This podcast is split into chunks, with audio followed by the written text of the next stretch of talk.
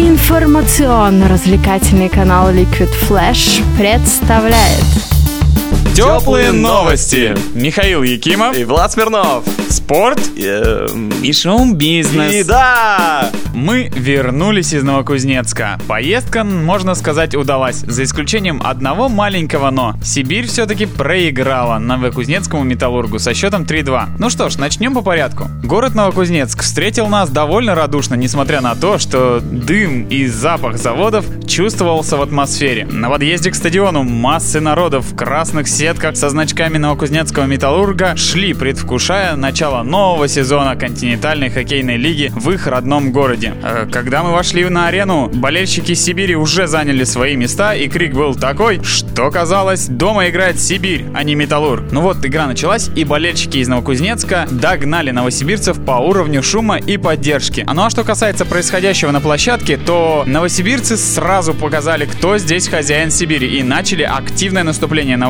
ворота новокузнечан. Не прошло и 5 минут, а Йори Лехтеря выдал передачу Йонасу Энланду, и они соорудили первую шайбу в ворота Металлурга. Но потом почему-то команда расслабилась, и Металлург потихонечку захватил преимущество. Тука Мянтюля великолепнейшим броском почти от синей линии пробил ворота гостей и сравнял счет. Во втором периоде Сибирь начала много удаляться, и это сказалось на игре. Потому что Металлург завладел шайбой, стал аккуратно распоряжаться ей в зоне новосибирцев и забил еще две плюхи. А сделали это Егор Мартынов и Никита Выглазов. В третьем периоде Сибирь, понимая, что отступать некуда, и поражение со счетом 3-1 их точно никак не устраивает, начала активное давление на ворота новокузнечан. Практически вся игра проходила в зоне новокузнецкого металлурга. Лишь пару раз хозяева льда смогли потревожить Юлиуса Гудочика, вратаря новосибирцев. Но надо сказать, что в третьем периоде он стоял надежно. Сколько ударов было нанесено по голкиперу новокузнечан и не сосчитаешь. А сколько раз шайба проходила вдоль ворот, и хоккеистам новосибирской команды чуть-чуть не хватало, чтобы замкнуть передачу. Но в итоге единственную шайбу в третьем периоде забросил новичок Сибири Ярна Каскеранта. Так игра и закончилась со счетом 3-2 в пользу хозяев.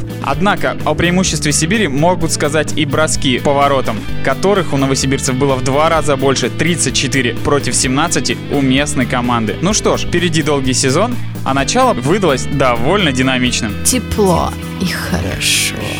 Что же касается остальных матчей четверга и пятницы, то самыми интересными из них были встречи в Хорватии, где новичок Лиги Медвежчак разорвал ЦСКА на тряпке со счетом 7-1. Вот так-то деньги далеко не все решают в спорте. Кроме того, в подмосковном Подольске Витязь со счетом 5-3 одолел трактор. В Омске СКА выиграл с разгромным счетом у Авангарда 5-1, а Амур проиграл домашний матч. И это было первое дерби в истории дальневосточного хоккея. 4-3 по булитам выиграл Адмирал из Владивостока, а победную шайбу забил лидер команды Энвер Лисин. Надо отметить блестящую игру Джеффа Гласса, который в прошлом сезоне защищал ворота Сибири, а в этом стоит за московский Спартак. 2-0. Его команда победила Атлант в мытищах, а сам Джефф отразил 37 бросков по своим воротам.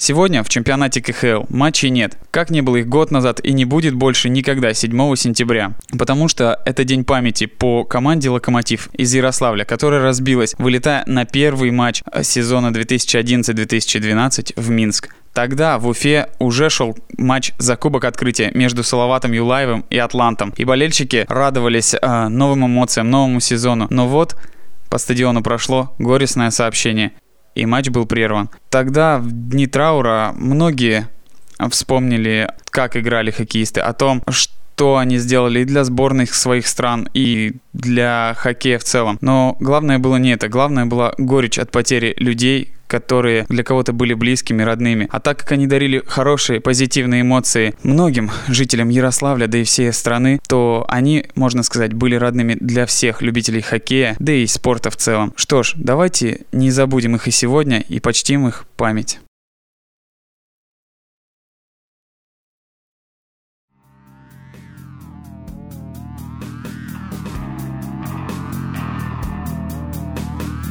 Спорт, результаты, результаты, деньги, деньги, бизнес, бизнес, шоу.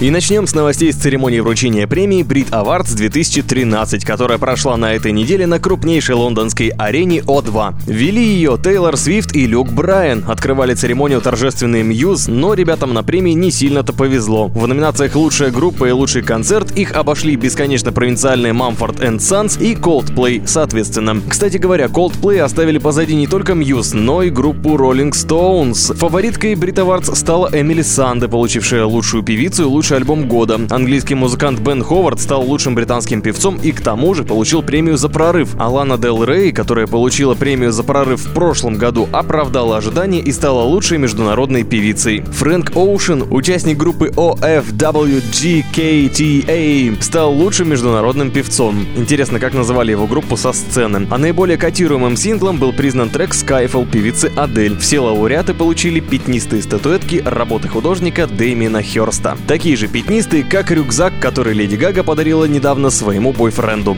Теплые, как кофе и котята. А Венецианский кинофестиваль подходит к концу. Закончится он 7 сентября. Напомню, за главный приз борются 20 картин. Расскажем о некоторых из них. Джеймс Франко представил на конкурсе «Дитя Божье» — жесткое кино о бездомном преступнике-психопате, который отчаянно желает общения с другими людьми, но не способен на него. Драма британца Стивена Фрирза «Филомена» — лидер кинопросмотра. Немного грустная, но очень струнная лента хорошо сыграла на контрасте с прочими конкурсантами. Джуди Денчи, исполняющую главную роль матери, которая в течение 50 лет ищет своего сына, пророчит «Золотого льва» и «Оскара», а в рейтингах критиков на сегодняшний день Филомена занимает первое место. Однако есть и скрытый лидер показов. Не менее драматичная картина «Бродячие псы» тайванца Цай Мин Ляня, где речь идет уже про отца. Фильм «Паркленд» рассказывает про то, как совершенно не связанные между собой эмоциональные переживания людей складываются в картину убийства Джона Кеннеди. Режиссер Питер Ланденсман уверен, что пора пресечь спекуляции на почве убийства Кеннеди и спустя 50 лет после убийства поговорить на чистоту. Хотя фильму присуща американская пристойность и в нем не происходит ничего особо интересного, по словам критиков, Паркленд является лишь показателем стабильности американского кино. А Россия представлена на конкурсе отреставрированной картиной Алексея Германа «Мой друг Иван Лапшин», что как бы намекает. Помимо конкурсной программы в категории «Венецианские дни» можно было увидеть ленту «Убей своих любимых» с Дэниелом Редклиффом в главной роли. Также по неизвестным причинам вне конкурса была представлена картина «Мёбиус» Ким Кидука, на просмотр которой собралась невероятная очередь. И неудивительно, «Мёбиус» — одна из самых сильных работ последнего времени, показывающая в очень жестокой форме все фобии, пороки и надежды современного общества. Это та самая картина, в которой мать, отчаявшись пресечь измены отца, калечит своего сына. На родине режиссера, Южной Кореи, картина запрещена к показу даже с цензурой. Совсем скоро жюри подведет итоги, и мы узнаем победителей 70-го Венецианского кинофестиваля. Смотрите хорошие фильмы. Согревающие, теплые.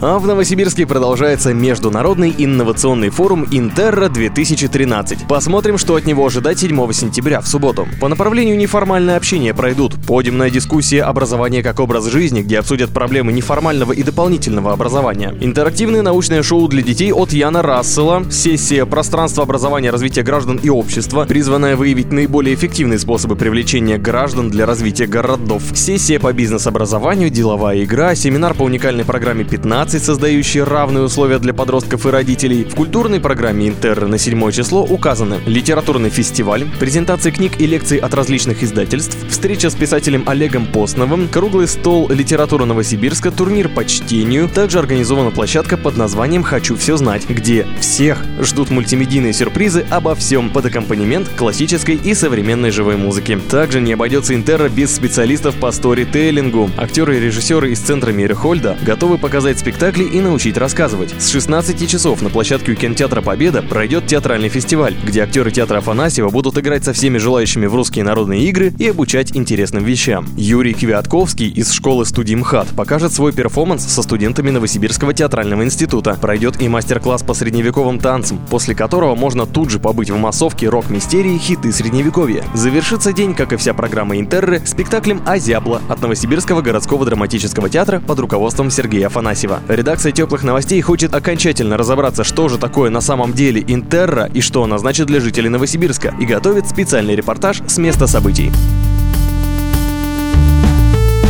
Теплые новости. Такие же теплые, как кофе и котята.